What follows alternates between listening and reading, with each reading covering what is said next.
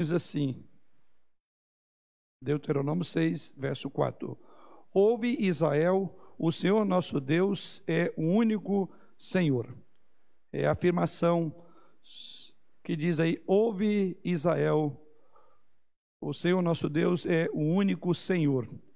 Essa é a afirmação é, que marca, por assim dizer, toda a perspectiva do modo como o israelita, o povo de Deus, deve, é, deveria proceder em relação à pessoa de Deus, que ele é o único Senhor. E a base né, para esta afirmação é exatamente o que é dito antes, né, que por ser ele o único Senhor, ele não pode ser adorado com base em imagens, em figuras, né? E a nossa ênfase nessa manhã vai ser exatamente essa questão de como é que o mandamento trata sobre esse perigo de adorar ao Senhor através de imagens. Na semana passada, nós até fizemos uma abordagem aqui, ou pelo menos alguns tópicos, em que foi levantado sobre se Deus não aceita a adoração atra através de imagens, porque que ele próprio estabeleceu algumas referências, como a serpente no deserto, para, através dela, apontar para a solução de um problema que afligia todo o israelita no contexto do, de, do deserto, porque estavam morrendo. Então, nas, é, de mordidura de serpente, serpentes. Mas o fato é que aí apresentamos a, a explicamos sobre a questão, é, o que, que significava aquilo. Não era um objeto o qual deveria ser venerado e adorado, né? E aliás, falamos também que o próprio Jesus Cristo, Jesus Cristo utiliza-se da própria, dessa própria, desse fato de Israel é, ter a serpente como uma maneira de apontar para ela e olhar com fé em Deus, e o próprio Jesus Cristo usa referindo-se à sua pessoa que subiria ao, ao Calvário. Ele diz: da mesma forma como Moisés levantou a serpente no deserto, importa que o filho do homem seja é, levantado na cruz, né, no Calvário. Bom, então, esse é o ponto, né? Ouvir porque Deus é o único Senhor, não há outro igual a Ele. E por não haver ninguém igual a Ele, qualquer tipo de tentativa de, de, de imaginar Deus de uma forma que é, não seja com os olhos da fé, né? ou seja, não em forma humana, ela é condenada no mandamento. E é o que nós vamos agora, começando pelo texto de Deuteronômio, agora vamos lá ao texto de Êxodo, que aqui é a grande ênfase que é dada sobre é, os filhos serem educados na palavra do Senhor, então deveriam entender que Deus é o único Senhor, que não há outro além dele. E voltamos agora para o outro texto de Êxodo, capítulo 20, versos 4 e 5. Vou fazer uma, uma ligação entre os textos, né? Por que, que foi ordenado aos pais que deixassem claro aos filhos que não havia outro Senhor além de Deus?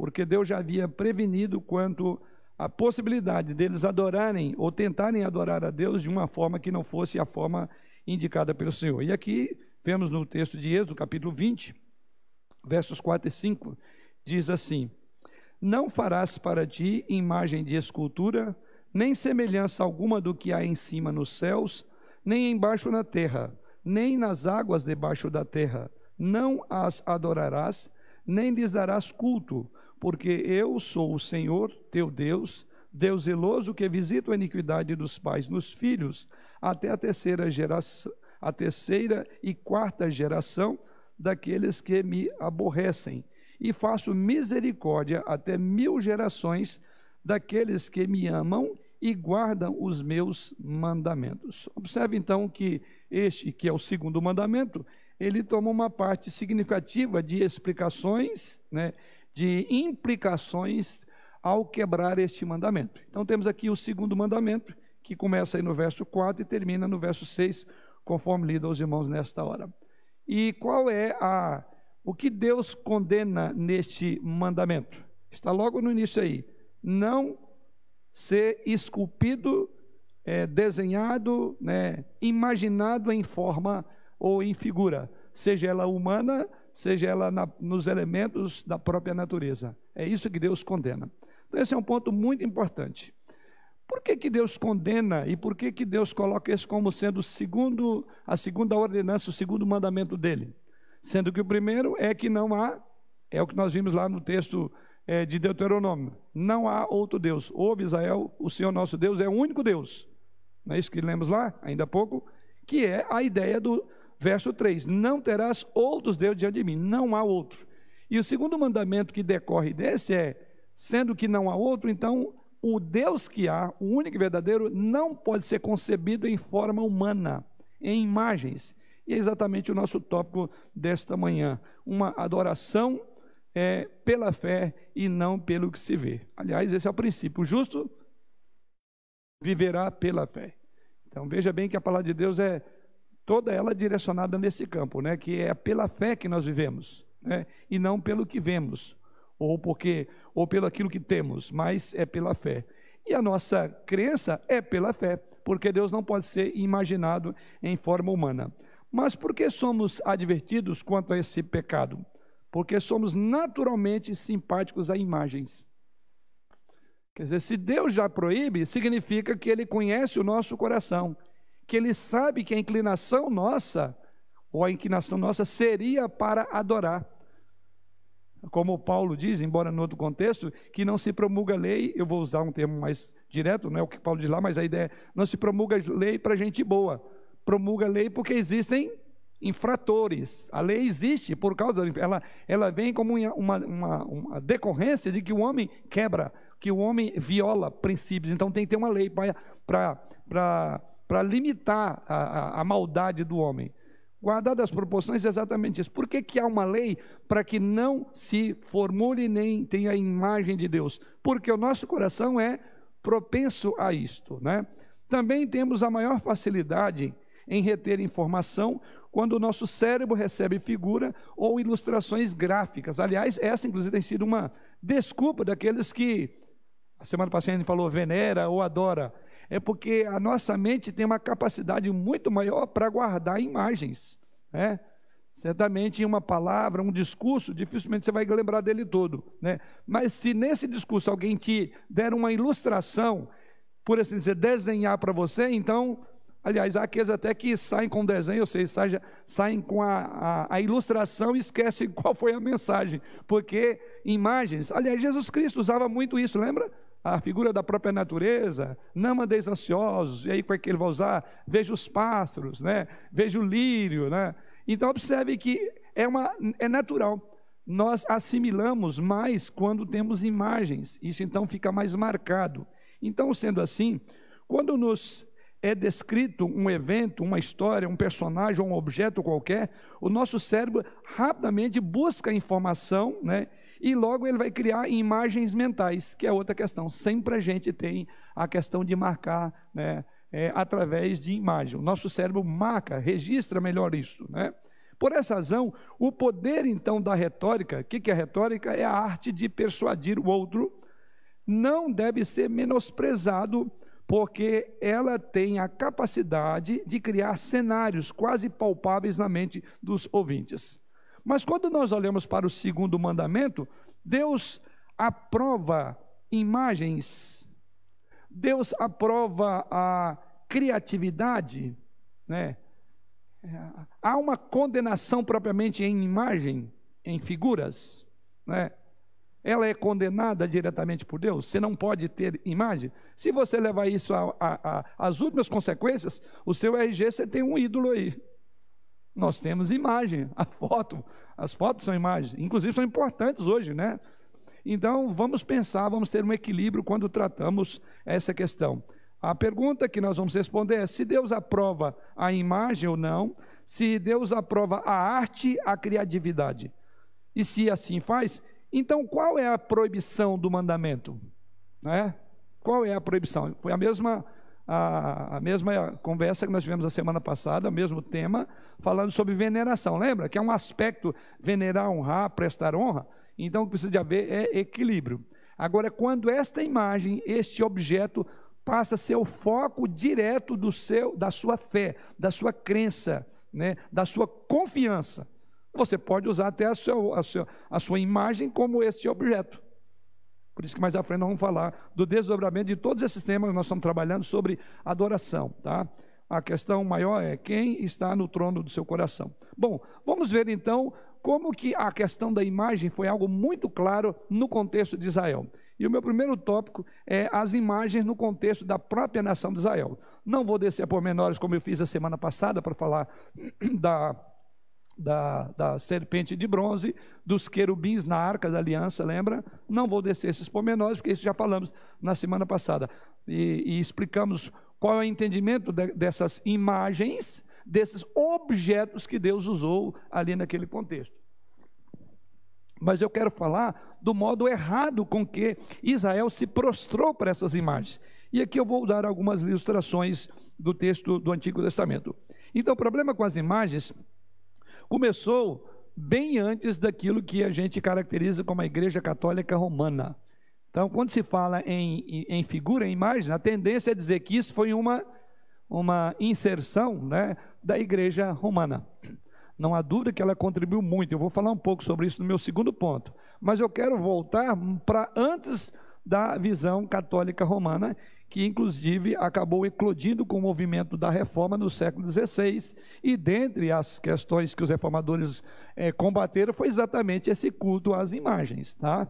Mas se nós formos bem fiéis à história, e aí eu não falo a história recente, e eu chamaria século XVI recente, mas a história bíblica da imagem, e é isso que eu quero pensar com os irmãos nessa hora. Então, não começou propriamente com a Igreja Católica Romana, mas sempre esteve presente na mente de Israel. Então, nós vamos ver que o problema de imagem é muito mais antigo. Ele está na própria origem do povo de Deus, ou seja, o modo como o povo de Deus portou. E eu vou ilustrar alguns tópicos aqui nessa manhã. Tão logo Israel foi liberado, libertado do Egito, por causa da demora de Moisés ali no monte. Lembra quando Moisés subiu para o Monte Sinai? O que, que acontece? Moisés demorou e o povo fez o quê? Um bezerro de ouro. Eu não vou entrar no texto, mas se alguém depois quiser considerar, é, é, o registro é todo o capítulo 32 do livro de Êxodo, mas eu vou resumir isso lá. O fato é que Moisés, Deus estabeleceu que ele receberia as tábuas da lei. Assim Moisés procede e sobe para o monte, e ali no Monte Sinai, enquanto estava, o povo então pressionou alguém que havia ficado em segundo lugar na liderança do, do povo de Israel, que era o seu irmão, chamado Arão. Então ficou com Arão ali. Não demorou muito, o povo então começou a pressionar a, a Arão para que Arão é, fizesse um, um objeto de adoração. Por quê? Porque Moisés estava demorando. E Moisés estava exatamente recebendo o decálogo, as tábuas da lei. E o texto sagrado em Êxodo capítulo 32 eh, diz então que nesse contexto, então Arão é, aqueceu aquele tipo de pedido, embora mais à frente ele vai tentar se eximir, dizendo: Olha, sabe como é que é o povo? O povo é inclinado a essas coisas. Como se dissesse: a culpa não foi minha, a culpa é do povo. Não, o próprio Arão consentiu. Né? Se foi por pressão, e foi mesmo, mas ele tinha uma posição a tomar e disse: não, não pode.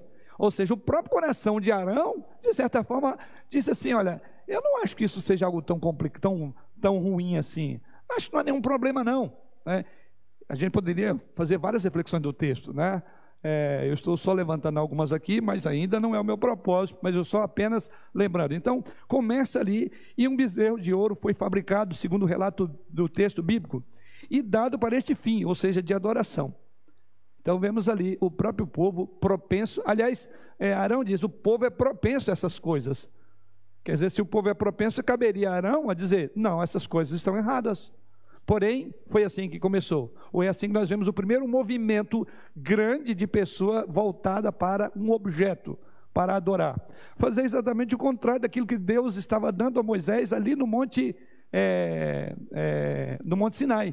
Então, imagino, é, cronologicamente falando, né, enquanto Deus está escrevendo sobre os perigos, sobre o, o, decálogo, o povo está exatamente incorrendo no primeiro e no segundo mandamento, de ter outros deuses diante de si.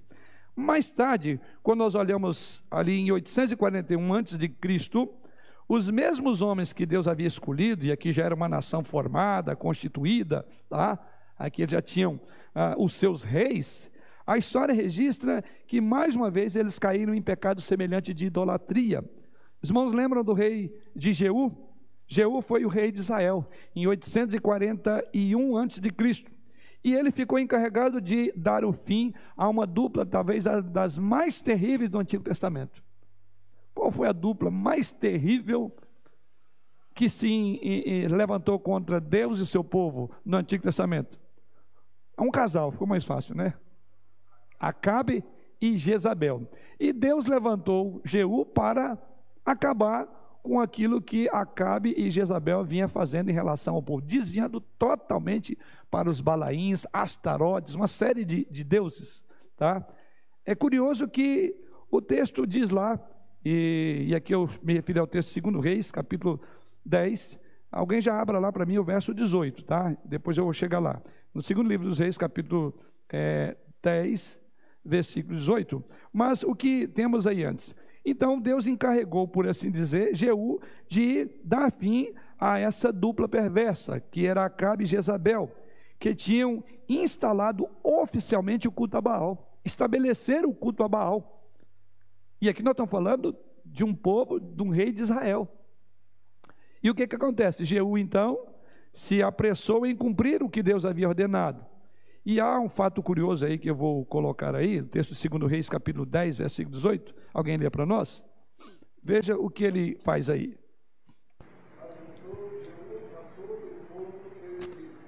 Acabe serviu o povo a Baal, Jeú, porém, muito o servirá. Ok. Então ele elaborou o seguinte plano, para aqueles que não lembram do texto aí, né, ou que não tenham lido.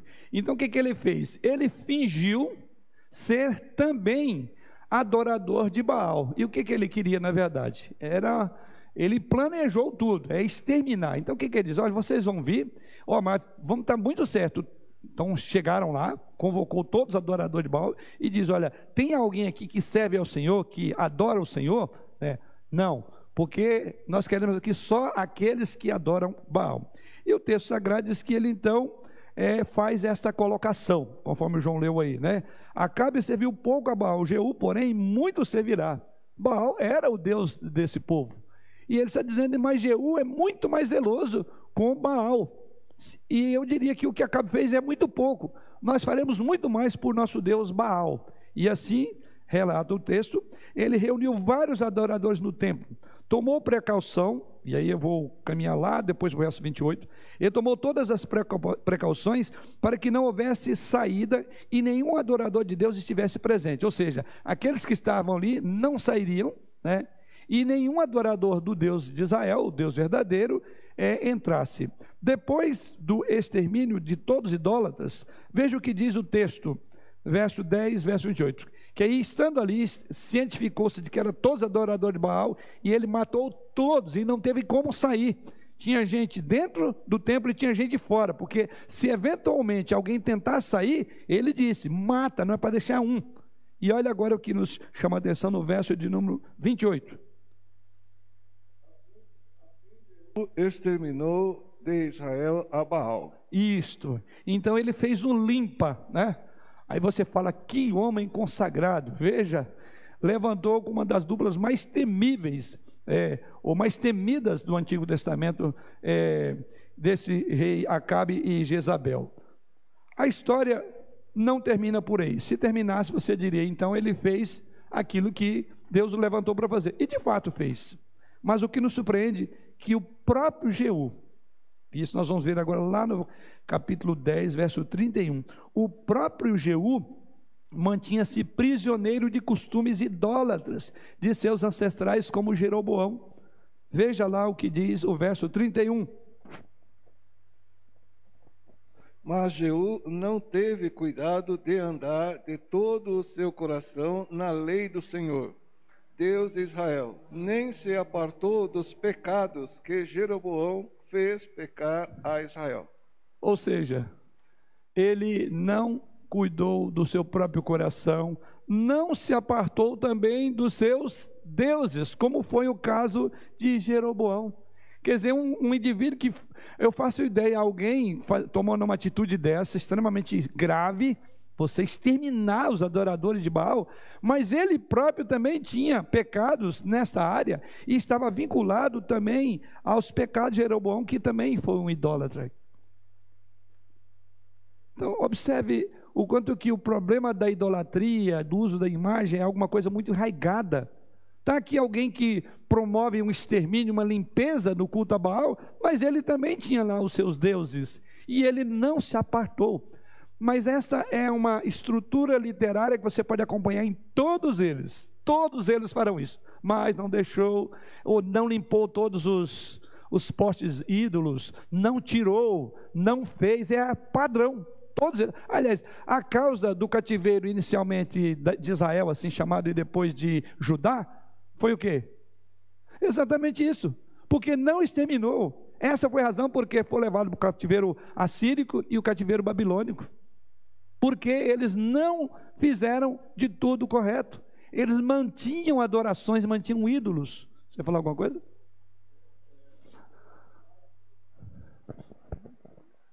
Trazendo para o Novo Testamento, a gente vê, no, agora o projeto Timóteo, né?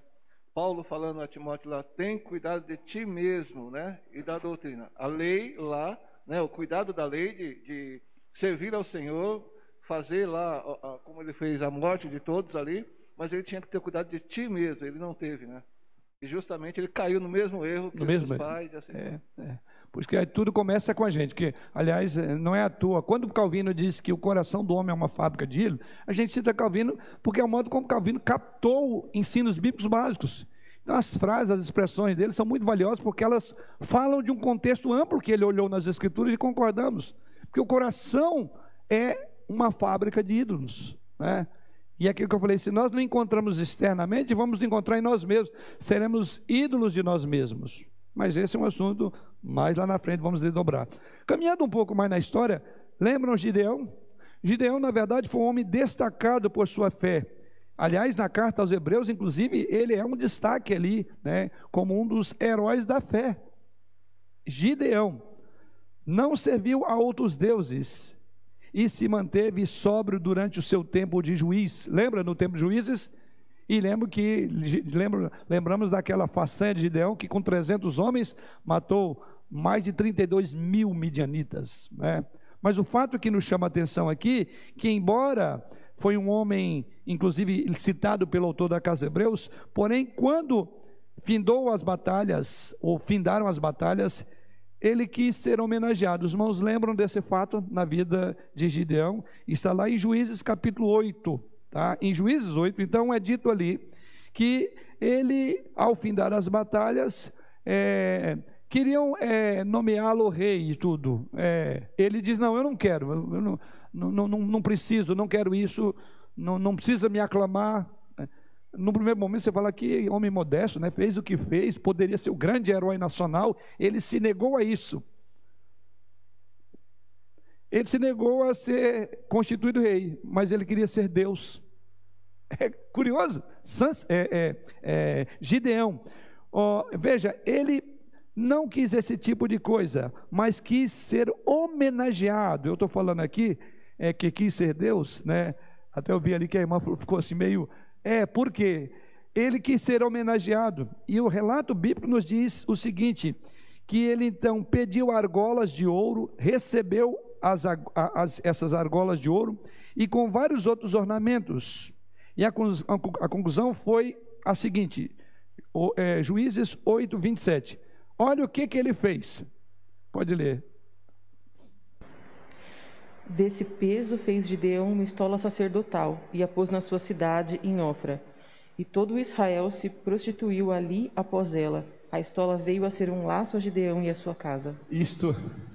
Não, não quero ser rei, não, mas se vocês. Vamos fazer uma estola, vou pôr ela aqui e ela serviu de quê? que diz o texto aí? Prostituição. Isto. E ela ficou associada a, olha a palavra aí, adoração de ídolos.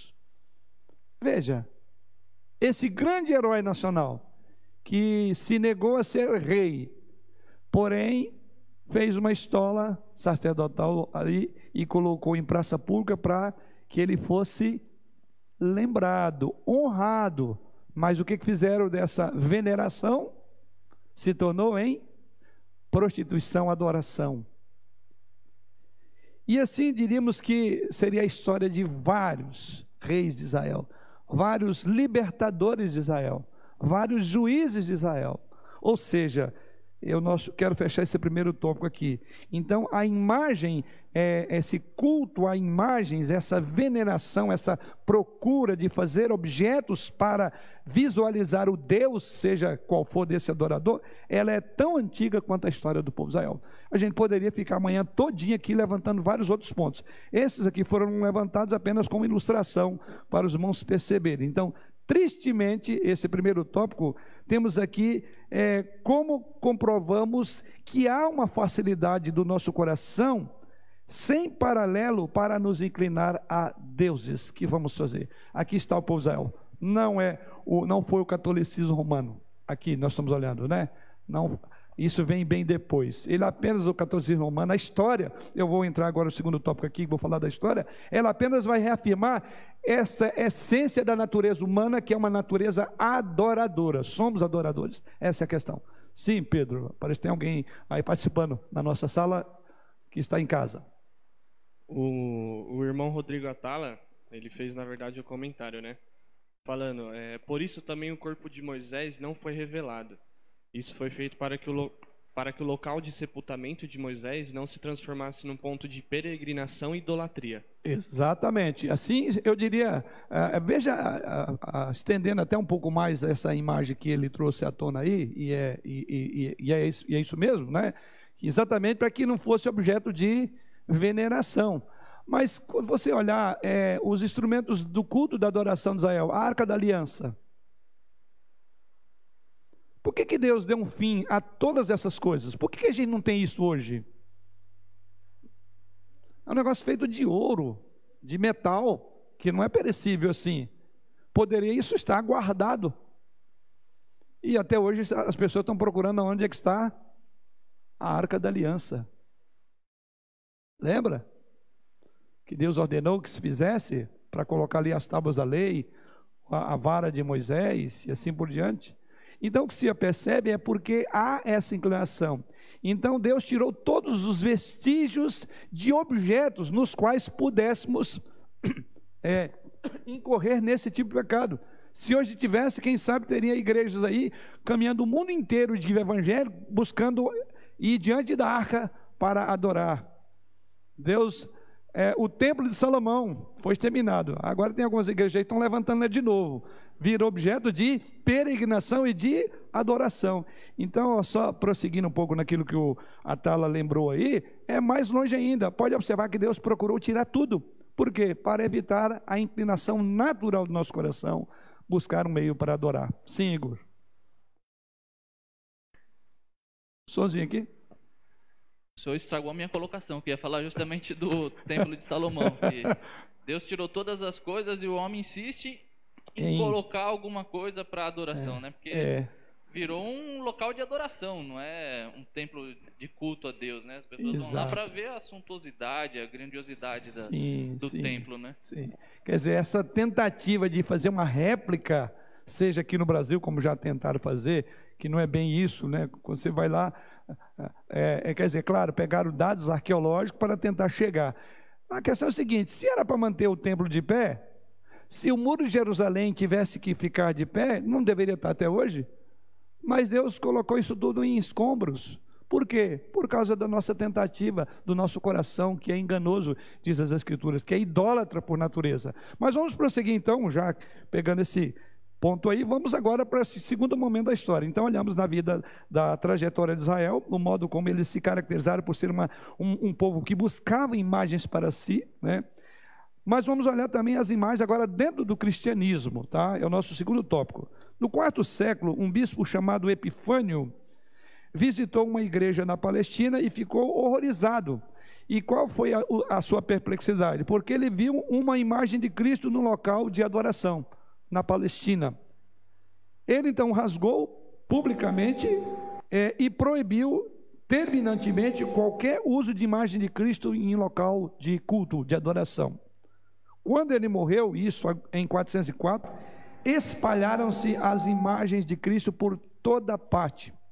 E só lá no sétimo século que o debate reacendeu entre os iconoclastas, a palavra de iconoclastas, ou seja, ícone, imagem, ou aqueles que eram contrário a, a, a ícones, a veneração, a adoração.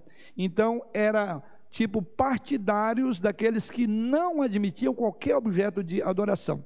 Então houve um debate muito grande entre os chamados iconoclastas e os chamados iconódulo, iconodulos. Na verdade, aqui está escrito em português, mas é, é iconodulos, que eram favoráveis às imagens. Na verdade, eu até pesquisei esse tópico e a expressão lá é até outra. Deixa eu ver, acho que não está aqui. Eu devo ter deixado um outro apontamento meu. Regina, vê se eu deixei. É...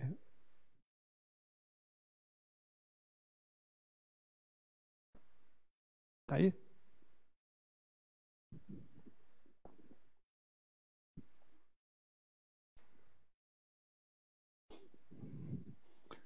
Peguei do meu material de história do dogma e procurei desenvolver um pouco mais esse tópico, né? Foi o segundo concílio de Niceia, em 787.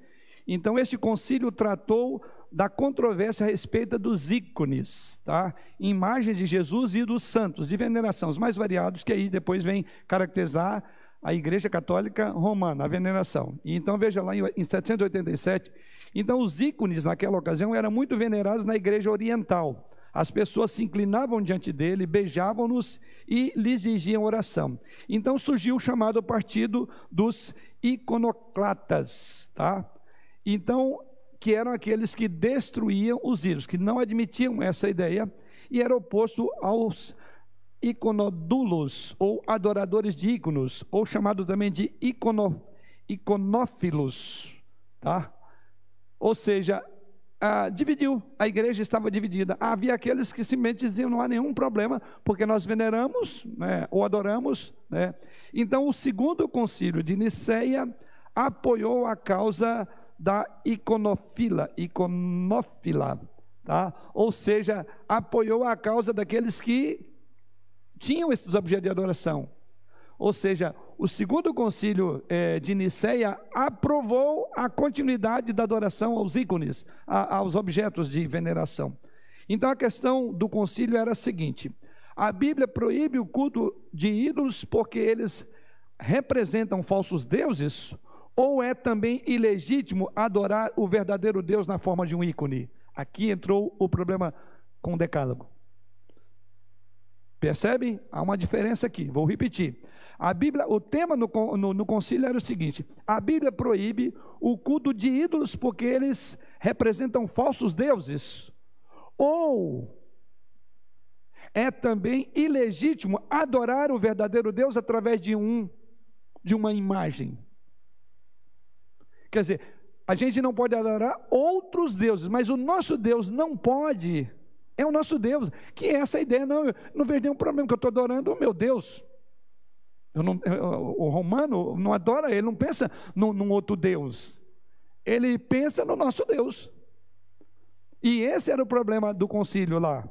No quarto e quinto séculos, com o cristianismo tornando-se religião lícita, ou a religião, a, religião, é, a religião oficial, tá?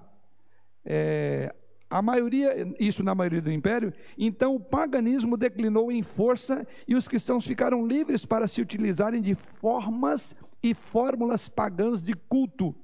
Outro fato é a adoração ou adoção da teoria chamada neoplatonista com respeito às imagens, é, onde mostra que não há nenhuma problema desde, nenhum problema desde que aquele ícone ou aquela imagem seja desenhada ou esculpida, desde que ela projete para o Deus verdadeiro, não há nenhum problema. Então veja bem, é, isso então passou, permaneceu. E a igreja dividiu em dois grandes concílios.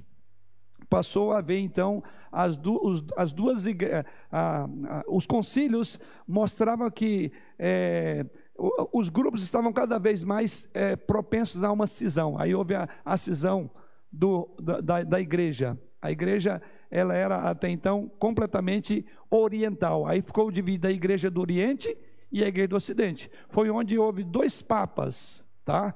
Dois papas que que que que, que governavam a, a, a, a igreja ao mesmo tempo. E esse debate foi tão grande ao ponto de que eles excluíram uns aos outros, né? É, excomungou um, um papa excomungou um, o outro excomungou outro, enfim, a igreja ficou dividida. Então hoje, como os irmãos sabem, tem um, um papa no ocidente e tem outro papa no oriente. Então a igreja ficou dividida.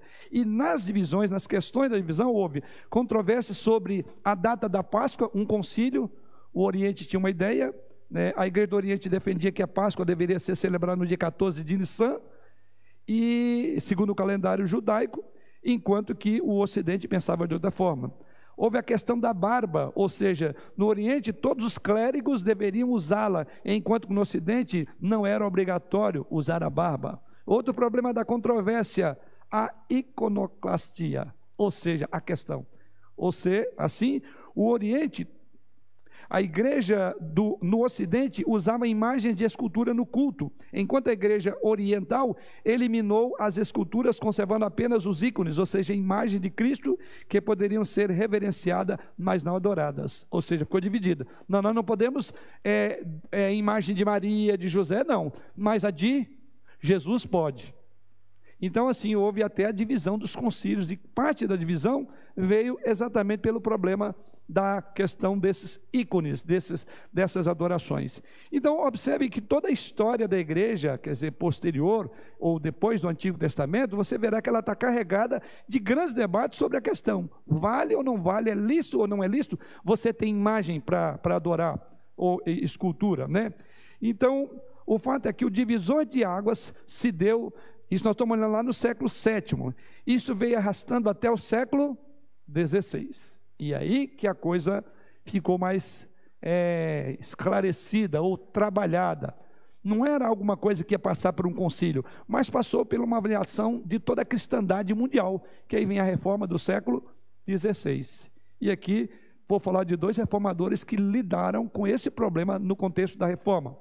O divisor de águas se deu exatamente no século XVI, na reforma protestante. Os reformadores foram unânimes em sua posição à adoração das imagens, mesmo reconhecendo, como João Calvino, que as pessoas são mais movidas pelo que veem do que pelo que ouvem. Aquilo nós falamos no início da nossa fala hoje aqui, né? Mesmo Calvino, mesmo sabendo que as pessoas eram mais ligadas ao que elas viam do que ouviam, eles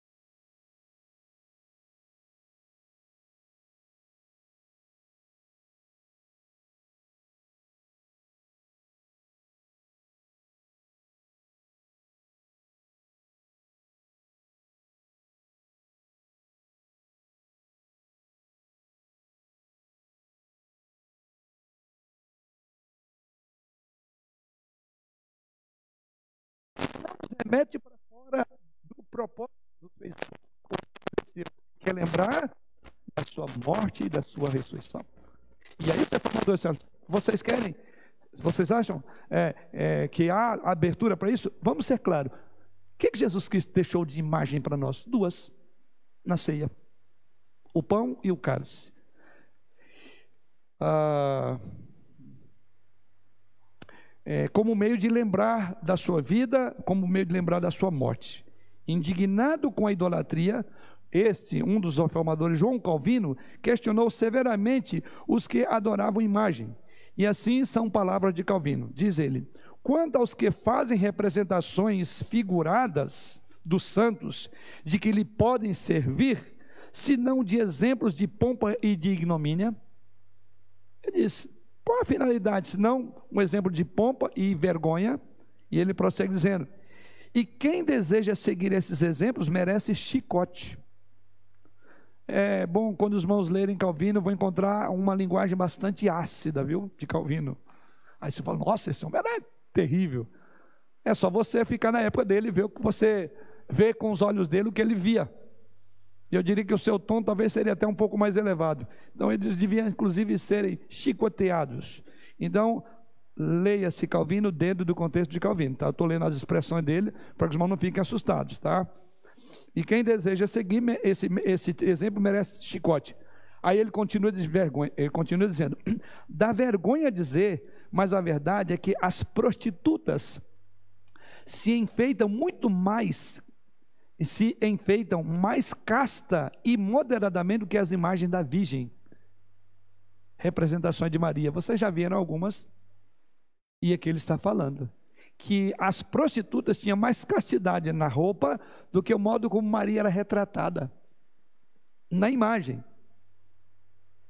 E ele, isso, a palavra de Calvino, é a imagem nos templos, diz ele. O ornamento dos mártires não revela mais sensatez. Ele está falando, ele agora vai olhar o, o que está sendo projetado nessas imagens. E, e olha onde ele vai chegar. Ele diz: o ornamento dos mártires não revela mais sensatez. Bom seria que houvesse um pouco de honrosa probidade em suas imagens, para que as suas mentiras não fossem tão impudentes, sendo que eles têm a pretensão de serem padrões de santidade.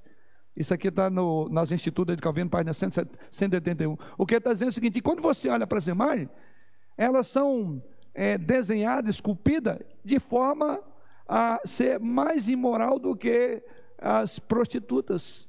E aí você vai olhar como é que esses santos são desenhados, meio vestido e meio com pano aqui. E aí, quem conhece a, a, a, as, as, as imagens aí, é, é, que aqui a gente fica difícil você reportar, né? Mas você pode olhar muitas imagens como elas são. Então ele diz o seguinte: que, que esses santos, já ele diz o seguinte, para que o erro não fosse pior ainda. E aí ele conclui dizendo, né? Para que as suas mentiras não fossem tão impudentes, sendo que eles têm a pretensão, esses santos, de serem padrões de santidade, na verdade eles são travestidos e desenhados e esculpidos de uma forma não muito de pudor.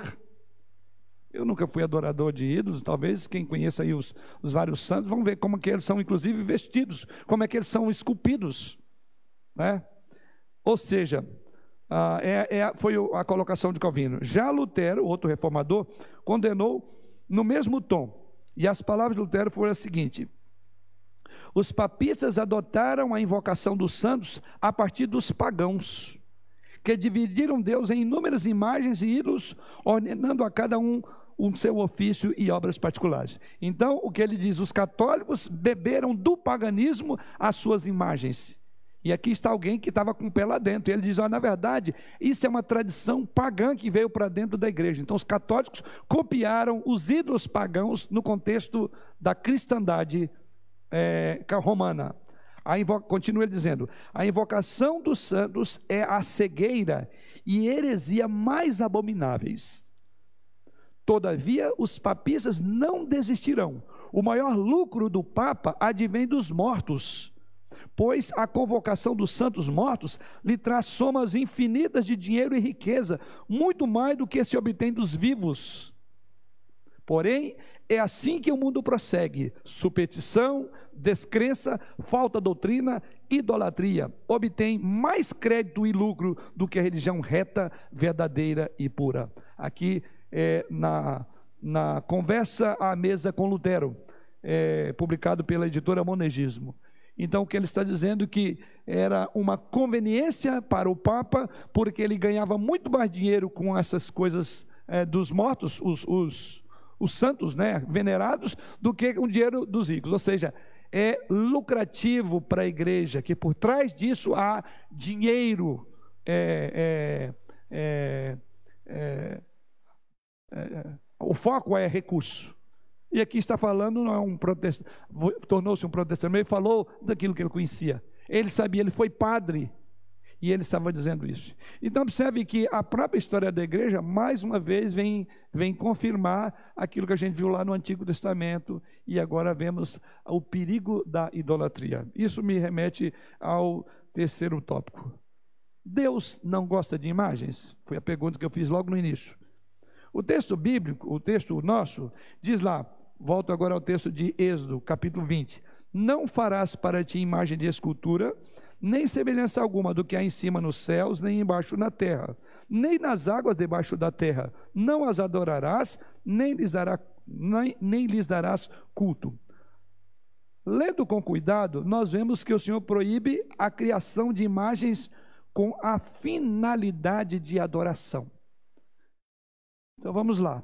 Esse mandamento Deus está proibindo esculpir, desenhar qualquer tipo de imagem, seja humana, seja de animal, seja na natureza, com fim, com o propósito de adoração. A Bíblia não proíbe desenhar. Deus não proíbe é, é, a imagem pela imagem em si, mas é para onde é que ela reporta você. Se você não olhar esse mandamento dessa forma, então eu coloquei aqui que o RG seria proibido, porque tem uma imagem aí, tem alguém aí. Então não há nenhum problema quanto a isso. Então, ler sem cuidado esse mandamento pode dar a entender que Deus não gosta de imagens ou que ele não tem senso estético. E aí você vai ver que Deus é cheio de esculpir imagens. os querubins, e aí nós vamos ver. Jesus fala da ceia. Por quê? Porque é, a gente sabe que é uma maneira assim, eu disse isso logo no início, de firmar ideias, é, conceitos, valores, é uma imagem, fala tudo. Então nós vamos ver que a Bíblia é cheia de figuras, cheia, cheia de figura. Jesus Cristo usou várias vezes figuras de im imagens é, é, da natureza para ilustrar e para caracterizar na mente dos seus ouvintes o entendimento da verdade espiritual por trás. O que eram as parábolas, se não imagens? Então, vamos entender bem esse mandamento, e aqui queremos entrar na questão do equilíbrio, né?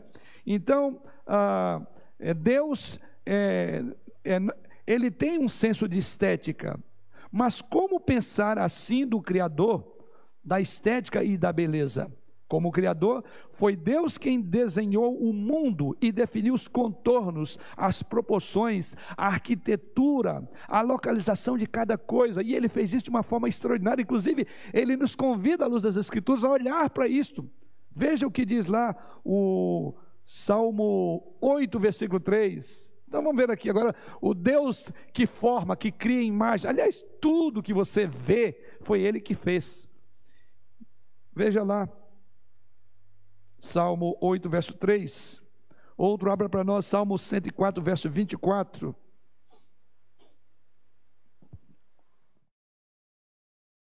Para quem está em casa aí, está olhando ali, ó, lê. Quando contemplo os teus céus, obra dos teus dedos, e a lua e as estrelas que estabeleceste. Diz aí que os céus foram obras dedos dos dedos de Deus. E ele diz: Olha que coisa, o desenho, como que o senhor fez todo esse design, essa beleza. E aqui não é pouca coisa, não, nada mais, nada menos, diz aí, é, que é a, os céus, ou seja, Deus é o artífice do universo. E ele está falando, eu fico encantado por ver o Senhor como artífice do universo, porque o Senhor, quando eu contemplo os céus, isso é obra da tua mão, dos teus dedos, a lua, que o Senhor estabeleceu. Lá no Salmo agora 104, verso 24. Que variedades, Senhor, na, nas tuas obras, todas com sabedoria as fizestes. Cheia está a terra das tuas riquezas. É, não só ele é o, o, o, o artífice do universo, mas faz isso, ele diz de uma forma variada no, no versículo que o João leu, né? Todas com variedade, com sabedoria, cheia de riqueza está a terra. Então está falando de um Deus que esculpiu, que desenhou, que você vê coisas que ele fez, imagens, figuras, coisas é, é, é, reais, criadas por ele.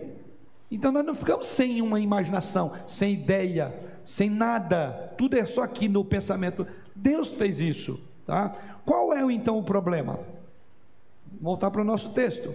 O problema não está na arte em si, em Deus, ou até mesmo na criação, mas o problema está no homem, no coração do homem e no que ele faz com a arte. A arte é boa e você pode traduzir transformar em algo ruim. E essa é a questão. O exemplo da semana passada, o que Deus fez com a serpente? A finalidade foi ou não foi boa? Sim, era para evitar inclusive que morresse. Extraordinária a finalidade de Deus estabelecer que criasse uma serpente, formasse uma serpente de bronze ali. Agora, aquilo que Deus fez para o bem, depois, com o passar do tempo, converteu em mal, porque o povo começou a adorar e ter aquele, aquela, aquele metal como objeto de adoração, desviou. Então, o problema está é no modo como nós usamos isto. Para que fim usamos isso? Qual é o propósito de ter uma imagem? Por isso, então, vem o mandamento e diz: Não terás imagem. Pronto, resolveu o problema. Não pode ter imagem. Deus não pode ser imaginado pela concepção, pela mente humana. Esse é o problema. Tá? Enquanto tudo que Deus faz é perfeito, o homem consegue corromper tudo com seu coração idólatra e ávido por grandeza. O casal Paul Tripp, no livro é, Pastoreando o Coração da Criança, há uma expressão interessante lá, quando ele fala sobre idolatria, ele diz o seguinte: idolatrar a grandeza é uma característica inata do ser humano. Somos feitos à imagem de Deus e projetados para adorar. Fomos criados para a fascinação que a glória de Deus evoca. A adoração é uma reação à grandeza. Ali está falando sobre pastorear o coração da criança, exatamente nesse tópico. Diz o seguinte: nós somos criados para adorar. Nós queremos olhar a, a, e ficamos fascinados pela grandeza de Deus. Então, um coração puro, um coração regenerado, ao olhar para as grandes obras de Deus, é, é o que o salmista faz. Ele vai para fora de Deus, ele diz: Não, eu olho para o Senhor. Ele não olha para o céu propriamente, nem pela lua, nem para as estrelas, o salmista. Mas ele diz: Isso evoca algo de grande no Senhor. Eu consigo olhar por trás disso o Senhor. Ah, então, ah, olhar para as obras, um coração regenerado, ele olha para a grandeza das obras de Deus e admira pelo seu Criador, pela sua sabedoria, pela sua inteligência, pela sua glória. Diz o salmista: os céus proclamam a glória de Deus, o firmamento anuncia as obras das suas mãos. Um dia discursa outro dia, uma noite revela conhecimento a outra noite, não há linguagem nem palavras, e deles não se ouve nenhum som. Aí pôs uma tenda para o sol, qual como um noivo que sai dos seus. Que coisa linda! Você está contemplando a glória do Criador por trás da natureza que ele criou. Observe que ele não foca na natureza, mas ele diz: Isso fala quem o Senhor é. Isso aponta para algo maior atrás do sol, da lua e das coisas criadas. Revela a sabedoria, o conhecimento, o poder, a majestade. Então, observe: assim é um coração regenerado. Um coração crente reconhece isso. Já o coração ímpio pode admirar a grandeza das obras de Deus, pode até admitir de forma racional que Deus as fez, porém ele é incapaz de adorá-lo. Ou seja, o fim não será adoração. O máximo é admiração. Porém, ele não ajoelha para adorar. Muitos cristãos o são apenas nominalmente, por terem sido criados frequentando uma igreja e por terem sido educados por pais cristãos, mas negligenciado adorar ao Senhor. Não ajoelham, não prostram e nem adoram diante do Senhor. É aquilo que nós chamamos de senso de, de, de, de cristianismo, né? O indivíduo é amigo do evangelho, porém ele nunca se converteu ao evangelho. Ele até se convenceu, olha, isso está certo, é o melhor caminho e tudo, mas ele não é crente porque foi criado numa tradição cristã. Por isso, nossos filhos precisam de ouvir falar da fé, do arrependimento o tempo todo. Por isso que ninguém estranhe de pregar num culto 100% de membro da igreja e um culto que chama arrependimento, a fé e a crença em Deus. Porque tem muita gente que senta no banco de nossas igrejas que são admiradores de Deus, que, que lidam com o cristianismo de forma racional, porém não convertida, precisam se converter não é à toa que a história registra de pastores que, depois de anos pregando, se converteram. De qualquer maneira, é bom que frisemos que apenas um coração regenerado tem condição de adorar a Deus devidamente, porém não sem riscos. Só um coração pode adorar a Deus de forma um coração regenerado, porém não sem riscos. Ou seja, todos nós corremos esse risco. Então veja que há uma linha muito tênue aí entre você ver a obra da mão de Deus e a partir dela olhar para a glória de Deus e não focar nela, e muitas vezes os seus olhos parar ali, e aí você traz o Criador e o figura, o retrata ali. Mas por quê? Esse é o meu último tópico. Porque, porque há problemas na imagem, na adoração. Como nós falamos, a imagem em si não é o problema, mas é o que eu faço dela. Como é que eu olho para ela? O que, que ela evoca? Para onde ela me direciona? Isso está o problema. Então o problema não é a imagem, como dissemos, mas o nosso coração. E Jesus Cristo é muito claro em dizer que enganoso é o coração. Né? A palavra de Deus diz que o nosso coração é desesperadamente corrupto. Que onde estiver o nosso tesouro, ali também estará o nosso coração. Então vamos para a nossa última abordagem. Deus não tem qualquer problema então com a arte em si, pois Ele mesmo é o Criador da beleza. Os contornos de todas as coisas revelam sabedoria majestosa no Senhor nosso Deus. Contudo, Ele determinou de modo absoluto e objetivo: não farás para ti imagem de escultura, não as adorarás, nem lhes darás culto. Veja que eu falei que é o, é o, é o é o mandamento mais longo de explicações, exatamente para ficar bem claro. Então veja o que ele diz: não faça imagem de escultura, não adore, nem dê culto a essa imagem. Além dos termos claros do próprio mandamento, ele diz: não terás outros deuses diante de mim. O primeiro mandamento é esse: não terás outros deuses diante de mim. Então fica evidente no segundo mandamento que Deus está falando de idolatria e adoração. Deus não está falando de qualquer imagem, mas de imagem destinada à devoção. Por quê? Porque o primeiro mandamento já descartou o primeiro nome. Como não há outro Deus, então o primeiro mandamento já descarta a possibilidade de outro Deus, não há outro. Mas o segundo mandamento diz: olha, mesmo eu que sou esse Deus, não me imagine de forma figurada, uh, visualizada. Todas as religiões ao redor de Israel e do mundo fazem parte, eh, faziam representações de suas entidades para o seu culto e Deus abominava e proibia terminantemente. Ele não quer ser adorado como qualquer criatura que ele mesmo tenha feito.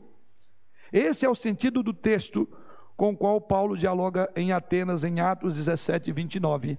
Ali em Atos 17, 29, quando Paulo fala aos atenienses, ali quando ele fala do altar ao Deus desconhecido, e ele lembra dos poetas, e ele diz lá no verso de número 29, veja lá, Atos 17, 29.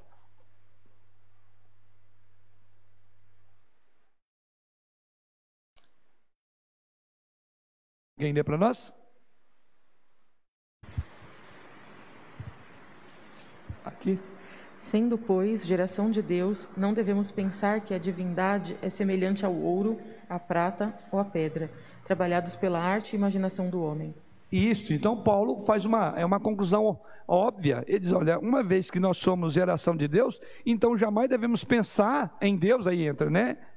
É, que a divindade é semelhante ao ouro. Tá é, é, é, não deve pensar que Deus é semelhante ao objeto que ele criou.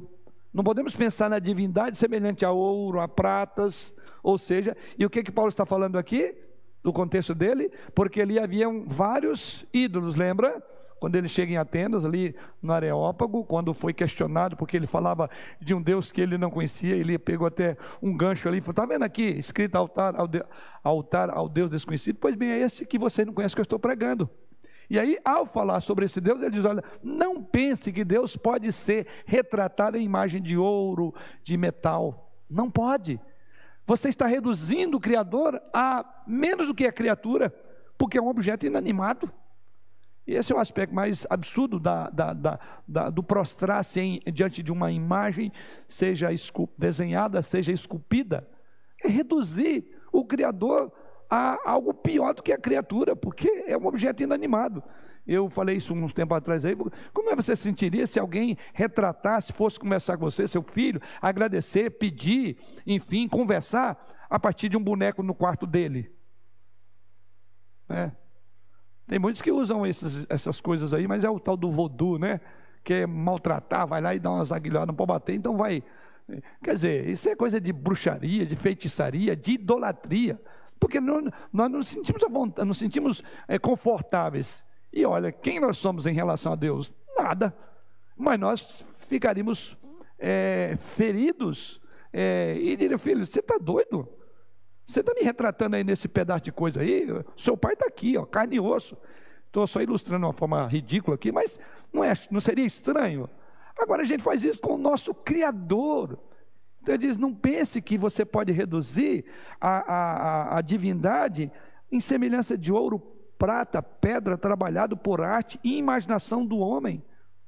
Então o que Paulo está fazendo aqui? Trazendo para os atenienses o conceito do segundo mandamento. Vocês estão quebrando o segundo mandamento. É ridículo o que vocês estão fazendo, trazendo a divindade a um pedaço de metal, como vocês adoram aqui. Afinal, por que então os adoradores de outras religiões fazem tantas questões de imagens?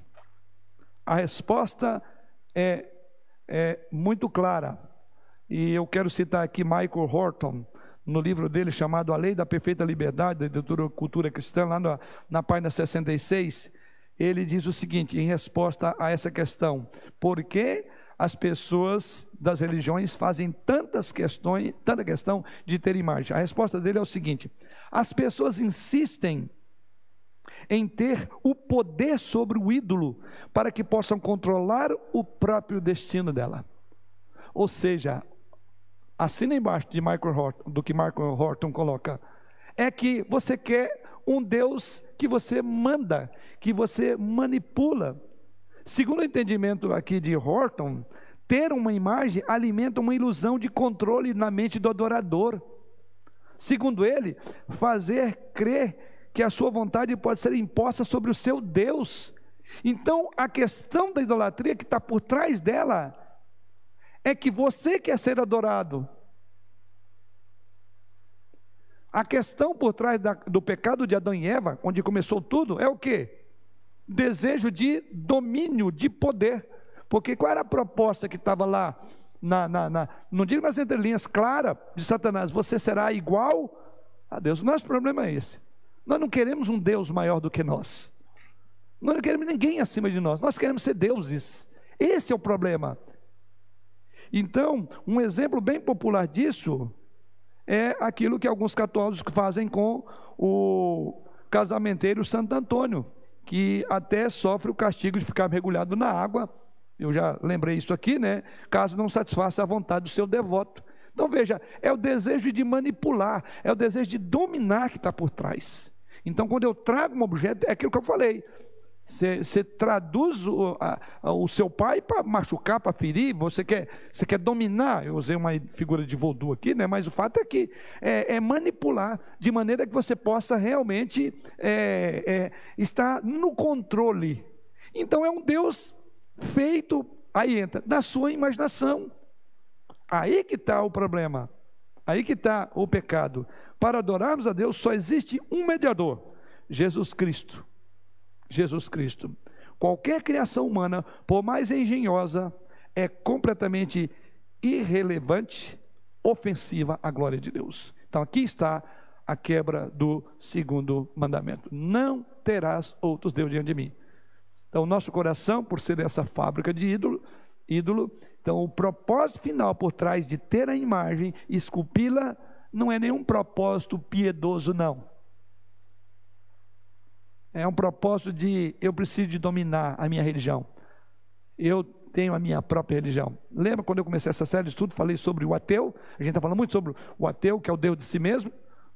E nós falamos que só tem três, três, três opções. Ou você vai agir como ateu, ou será idólatra, ou você será crente. Oito? Oito, obrigado. Já fui orientado ali. Oito minutos.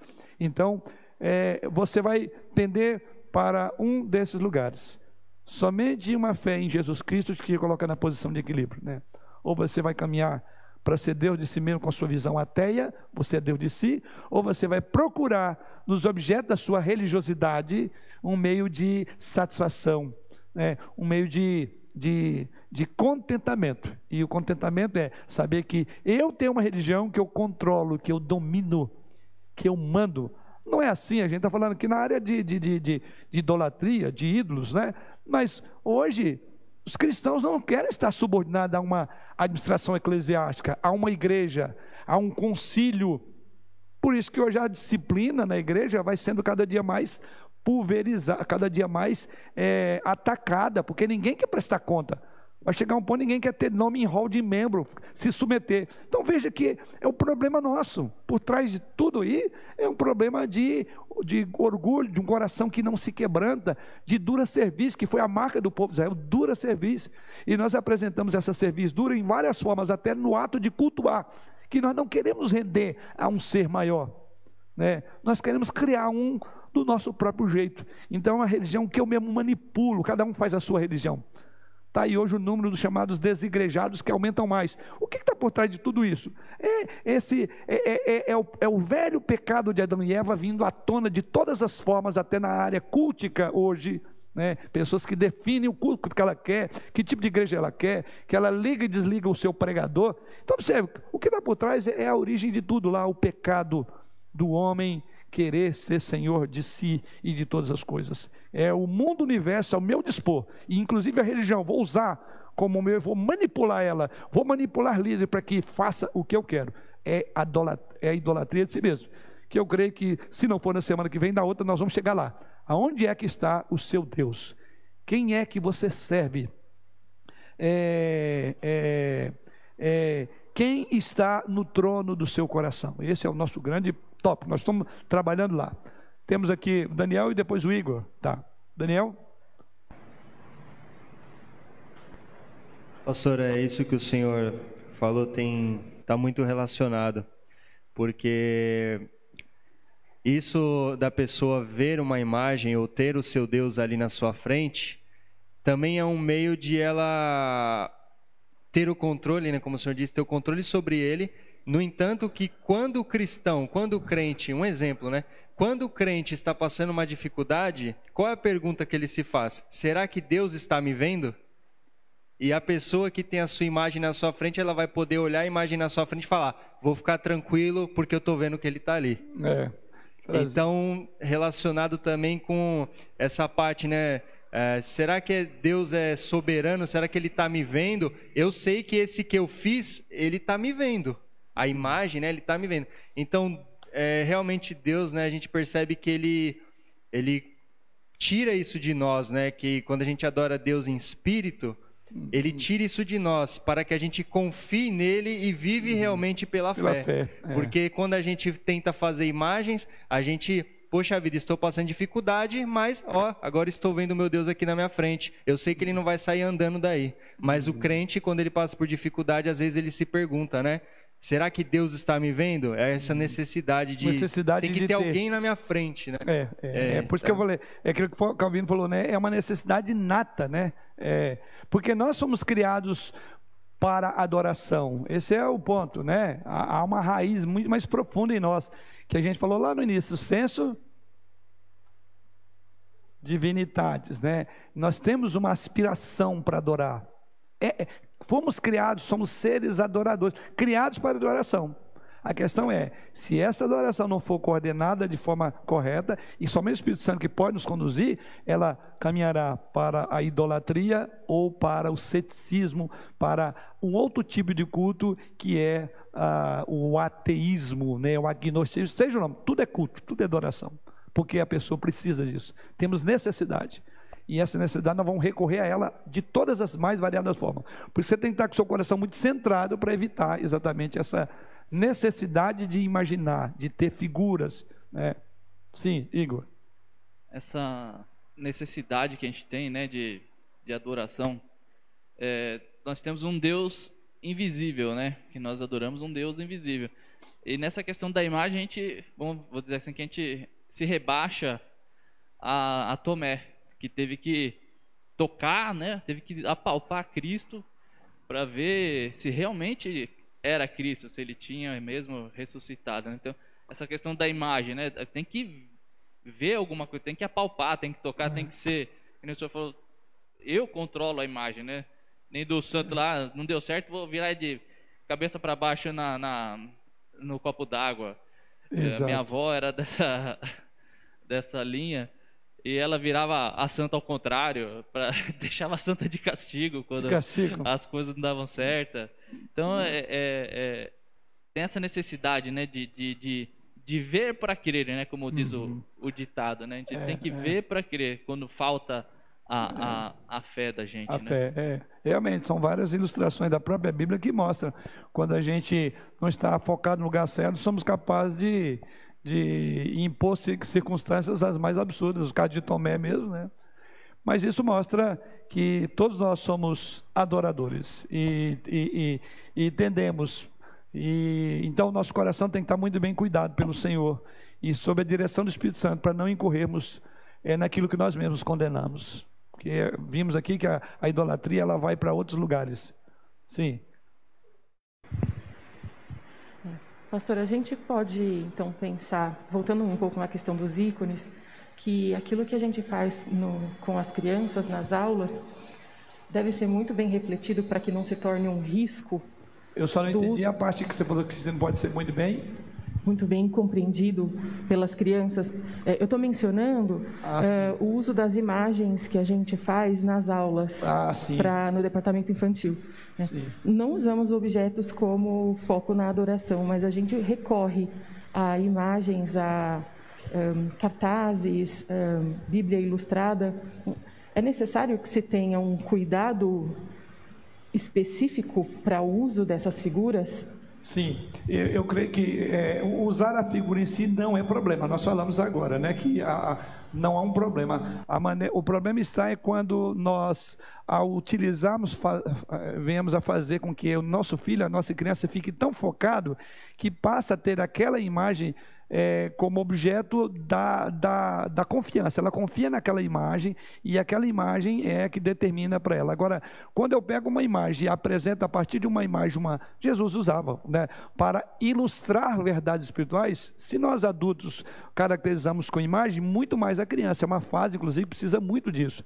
Então, o que eu acho que precisa é de ter uma, um equilíbrio é, para Quanto a Deus, quanto à pessoa de Deus, de Jesus Cristo, eu creio que qualquer tipo de imagem, esse talvez seja um, um, erro que a gente possa induzir os nossos filhos. Eu sei que as nossas crianças crescem, aprendem, tem as liçõezinhas e tal, tem os fantoches e tudo mais, é, e elas, elas, elas não ficam paradas naquela imagem. Nunca vi nenhuma criança nossa ficar idólatra porque cresceu e viu.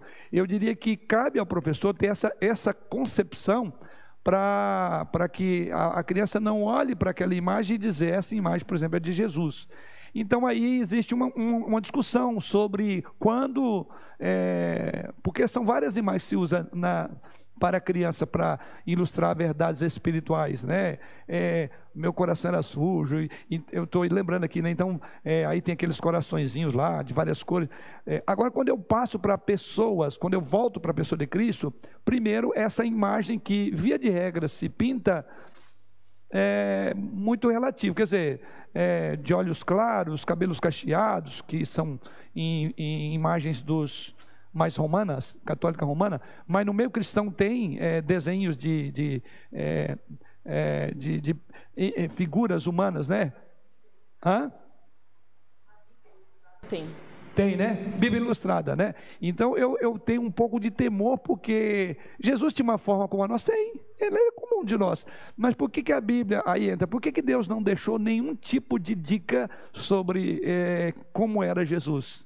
Aliás, uma das dicas, dica não, uma das imagens assim mais ou menos desenhada vem por Isaías e ela não é boa. Lembra? Olhámo-lo, mas nenhuma beleza havia que nos agradasse.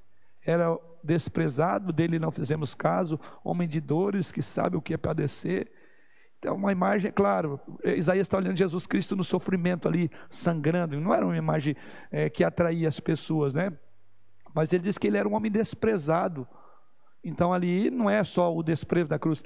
A vida de Jesus Cristo, ele era como alguém. E qual a visão de um judeu? Qual a imagem de um judeu? Então, acho que no máximo que se pode é a imagem de um ser humano. Jesus era uma imagem como a nossa. Agora, a partir daí eu desenhar, aí sim, e eu caracterizar, toda vez a criança olhar, ela vê aquilo lá, falar, aqui, é, esse perigo, o coraçãozinho dela de, de converter aquela imagem e dizer, isso é Jesus.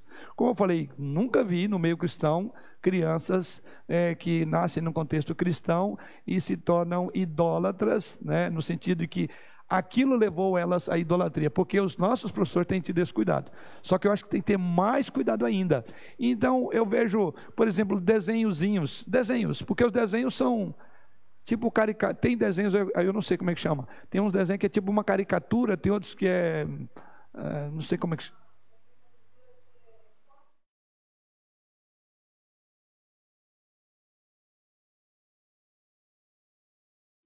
uma ideia interessante. É, eu acho que aí sim, que aí você tem, ó, é uma imagem de um ser humano, mas como? Ah, tinha olho dessa cor, tinha barba. Porque eu falei, essa transição pode acontecer se os pais ou o professor não cuidar. Então, uma silhueta de um ser humano, sim, perfeitamente. Elas usam, né? É, é, eu sei que é uma. É, existem controvérsias sobre. E, e uma das razões porque alguns continuam mantendo é porque a criança precisa disso, né? mas eu acho que se a gente for mais cuidadoso, a gente até tomaria alguns, algumas precauções para evitar, porque o coração ele pode de uma hora para outra inclinar. Como falei, nunca soube disso, até mesmo porque se eventualmente a criança começa a pender, o pai, os professores falam, opa, vamos parar, tem alguma coisa errada aqui. Mas eu creio que para a gente ser mais bíblica, bíblico, a imagem propriamente não tem na Bíblia. Como que é? A imagem de um ser humano, de um corpo, de um ser, Acho que essa ideia de silhueta, qual é a editora? É, silhueta. Quando vai apresentar Deus, às vezes é uma luz, não é isso? Ah, é, né? É, é, Deus é realmente. Eu diria que é a mesma coisa. E, e tem sentido? Tem, porque Jesus ele é, é ele é um Emanuel, ele é, é, é, um Deus conosco, ele se fez homem, né? Porém, a, a imagem dele que não deve ser é, caracterizada. Toda vez que a criança bate o olho, ai, que é Jesus? Não, não é. Aí, inclusive, as mais variadas. É, talvez, eu acho que achei interessante a ideia da silhueta, talvez ajude um pouco. Mas voltando lá, eu acho que é, não há nenhum problema quanto a isso. Devemos ter o cuidado que o nosso coração é inclinado a ficar fi, focado na imagem e esquecer o sentido daquilo para mim, na minha fé, né? Não sei se respondi. Sim? Olha, passou um pouquinho aí, viu, superintendente? Me desculpa aí, essa última, viu, irmão? Já, sim. Rodrigo Atala é, falou aqui. Vejo que Satanás está é, usando a idolatria nas igrejas. Quando falsos pregadores realizam milagres para satisfazer as pessoas, é, como o coração está inclinado a adorar coisas e não a Deus. Ah, sim, está entrando no outro campo aí, né? Que, mas outro campo no sentido que é, as mais variadas formas como o inimigo quer tirar a glória de Deus e trazer para ele, né? E para tanto usa até os chamados é, pregadores aí, né, os pregadores da prosperidade e curas e milagres. Aliás, a própria palavra de Deus nos adverte que nos últimos tempos é, Deus daria poder ao diabo para fazer sinal no céu e na terra, com o fim de quê? De desviar. Né? Enfim, é, veja que por trás de tudo isso nós falamos está a questão de que a, Satanás está à procura de, a, a, de adoração. Ele quer ser adorado. E quando ele não consegue, ele propriamente ser adorado, ele traz uma maneira de desviar você da idolatria. Só que é um ponto interessante, né? Isso eu coloquei semana passada. Não tem adoração neutra. Se você não adora a Deus, você está adorando ao diabo. Porque o que está por trás da adoração? É o ato de honrar, de dignificar aquele que se adora. Então o diabo, ele não quer que a glória seja dada a Deus. Aí ele coloca você como a pessoa objeto da sua própria veneração, isso é pecado. Ou usa um objeto, uma figura, uma estátua, mas por trás dali é, aliás, nós vimos isso semana passada, é adoração a Satanás. Toda adoração que não é a Deus é a Satanás. Seja na forma como você quiser pensar, desenhar, esculpir. É Satanás que está sendo adorado. Por isso que Deus é muito ciumento da sua glória, dizendo: Não darei a minha glória a outrem, não farás para ti imagem de escultura. Paramos por aqui.